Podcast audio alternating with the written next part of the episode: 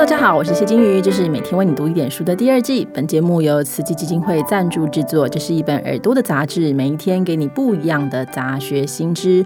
我们今天邀请的来宾啊，还是我的好朋友陈建守研究员。那他呢，呃，最近其实替这个台湾商务印书馆做了一套非常特别的书。我我看到的时候，我觉得哇塞，这个勇气真的是不知道是梁静茹还是谁给你的，怎么会那么勇敢做这么一大套书？而且不是呃，应该说不是那种很。很容易感觉会是畅销书的那种书哦，但是很有勇气。那这套书呢，叫做《历史的转换期》哈。我们欢迎中央研究院近代史研究所陈建守主研究员。Hello，建守。Hello，大家好，我是陈建守。接着我想请问一下，在历史的转换期之前呢，其实商务印书馆已经出过《讲坛社谈中国史》，而且这套书我觉得蛮重要的哈，也是呃算是这个中国日本中国史学界的一套巨作。那这两套书的差异何在呢？我想这个勇气不是梁静茹给的，是我们王董事长给的，因为没有他的允许，我们也没有办法出这么大套的一套书。好，回到金鱼的问题啊。金宇说的没错，在历史的转换期这套书以前，其实台湾商务印书馆出过讲坛社的中国史，其实有色八旗也出过新王的世界史。那历史的转换期跟前两套书最大的一个差别是，过去的已经出版完的中国史跟世界史是一种在编年史，或者是我们说朝代史，或者是按照历史时间顺序的框架底下出版的历史。那当然，两套书都非常精彩。那历史的转换期有几个特色？第一个特色是啊，这一本书是不按照，它也按照时间的顺序来出，所以你会看到 B.C. 二二零，你会看到一七八九，那都是我们熟悉的历史大事件的时代。但它特别的地方在于，它从时间性转到空间，它其实不按照历史的朝代的顺序，它把朝代给打破了，它把世界的这些帝国。那这些国别史的框架给打破了，所以这其实蛮呼应现在非常流行的全球史，就是说我要们要打破国族主义的中心史观。那第二个比较特别的点是，这一套书跟日本是同步发行出版的，所以其实日本现在还有第五册跟第十一册还没有出版，我们等于是日本出版一本，我们就翻译一本。那现在有的状况就是日本出了。多少本？那我们这边就赶快去翻译。所以我觉得，在知识的引进上来说，历史的转换期其实是希望给读者一个比较新的历史框架。那不是说朝代史不好，也不是说线性史观或编年史不好，而是过去我们其实很熟悉这样子的写作方式。那我们是不是可以换一种新的方式来认识历史？那第二个其实就是像刚刚说的，我们希望可以引进国外最新的成果，然后提供给台湾喜欢历史或者是热爱历史的读者认识。那历史的转换期哦，虽然是说是给一般人的世界史，可是我自己看，我觉得资讯量其实蛮大的。你在引入的时候有没有考虑过这个接受度的问题啊？啊，的确，一开始我看到这个书的日文版的时候，我其实有迟疑了一下，因为跟前面几套大套的这种中国史、世界史来说，它其实比较像是学术论文写作的方式。那当然，在可读性上，会比一个专门研究魏晋南北朝，或者是像金鱼的呃专业是唐代，是中国中古史，那来写一整本书，它透过历史的转换期，因为是很多个作者一起共笔来写，所以相对上来说会比较难一点。这个我承认。但是为什么最后我们还是决定引进了呢？我们觉得过去几年，其实喜欢历史的读者。他的 level 其实提高了很多，而且喜欢重度喜欢历史的读者也非常多。那在过去有所谓的这些大套书的中国史跟世界史的支持下，其实我觉得读者的史事基本的认历史认识都有了，所以应该可以进阶打怪，他可以来挑战读一读，其实跟过去习惯的那种阅读的框架不一样的东西。所以，呃，我在想的其实是。要引进，然后读者也应该要接触新的历史知识。第二个就是我们是不是有一个理解世界史的新方法？那当然谈到接受度，这种非常在特定的一个时间点上，那这个时间点的横切式的，就是从我刚刚说的从时间变成空间去认识历史的这种历史的叙事，势必会碰到我们许多不了解或者是过度琐碎的知识，比如说刚出版的第四册。他探讨宗教信仰圈，就会碰到塞尔柱王朝的末期啊，北印度的古尔朝啊，东南亚吴哥王朝的历史。这个其实都是以往我们世界通史不太会认识到的地方，但是其实我们旅行的时候会去到。那采用的史料跟切入的视角也非常多元，所以透过这次机会，我们其实希望可以让以前不在历史主流镁光灯底下的历史片段。现行，然后发生，那这些多半都是最新的研究成果，在满足求知欲望的层面上，这一套书的确介绍了许多过去没有介绍到的知识。那比较重要的是，我觉得是这套书采用的方法，就是从所谓的历史性到共识性，而且是跨地域的比较，其实可以扭转了过去思考世界史的方式。过去我们可能会很习惯文艺复兴。科学革命、启蒙运动、美国独立，然后法国大革命。现在其实我们要告诉你，在十八世纪的这个端点上，英国、美国、法国、日本、中国到底发生了什么事？所以这其实是一个可以认识历史的一个新的方式。那我们希望可以把这样子的精神。引到台湾来，那作为一种示范，相信能够扩大读者对历史的想象力。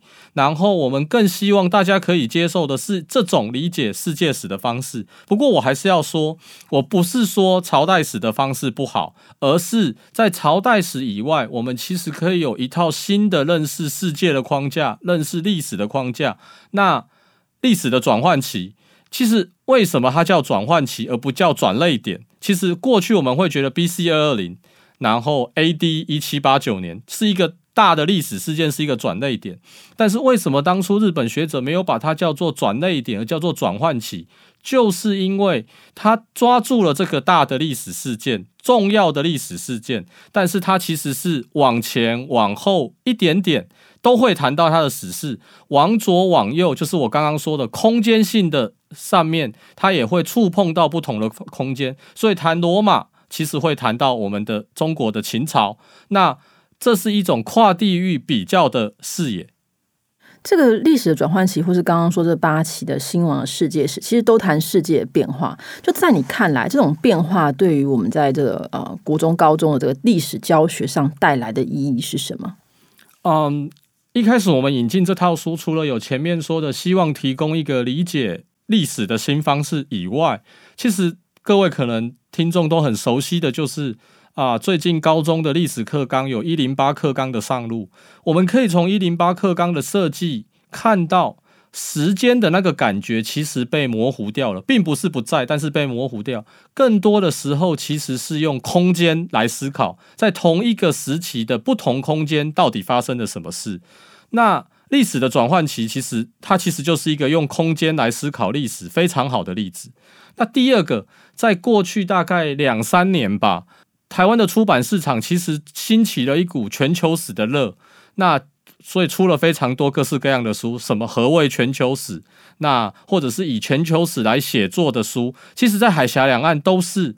那这种全球史的框架，或者是我们可以保守一点，不要把这种尺度说的这么大。因为有一个学者曾经说，过去我们研究历史是站在大教堂的屋顶上看这个世界，但研究全球史的人是站在外太空看地球。显然，他可能觉得全球史有一点。尺度有一点太大，或许不是历史学家能够呃把握或接受的。这当然是跨出去讲的题外话。但如果我们保守一点说跨国史，那其实历史的转换期就是一个跨国史的思考。那跨国史的思考其实就在告诉我们一件事。我举一个最简单的例子：过去我们问启蒙运动，经常会遇到一件话，就是 “What was Enlightenment？” 就什么是启蒙？但是用跨国史的框架，你其实就会问 Where was Enlightenment？就是在什么地方启蒙？那历史的转换期，从一个跨国史的角度，就会告诉你，启蒙不会只在法国发生啊，它也可能在中国发生，它也可能在日本发生，它也可能在英国发生。所以你透过一个跨国史的框架，其实你可以重新的去认识你本来可能忽略掉的东西。过去的课本，我们上学的时候，他可能在英国史的时候教你英国十八世纪发生了什么事，在法国史的那一个篇章里面告诉你法国十八世纪发生了什么事。但是我们现在都很熟悉一件事，就是说我们活在一个全球化的时代。那全球化不是现在才有，其实过去就有了。在十八世纪的英国跟法国，其实不应该割裂来看。那它其实是应该合并在一起来看的。那美国独立其实影响了法国大革命。过去我们可能会因为主题的关系才会认识到这件事，但其实认识这一件事对我来说其实是一个基本的需要。所以历史的转换期从历史性的思考到共识性的思考，用空间来思考历史。用跨国史的脉络来思考历史，我觉得这个都是一个崭新的尝试。然后，这个尝试其实，在我们当今，无论是一般的读者，无论是上历史系的学生，或上人文社会科系的学生，或者是一零八课纲需要开始受教育的这些高中老师或高中学生们，其实他们都可以从这个里面得到一些启发。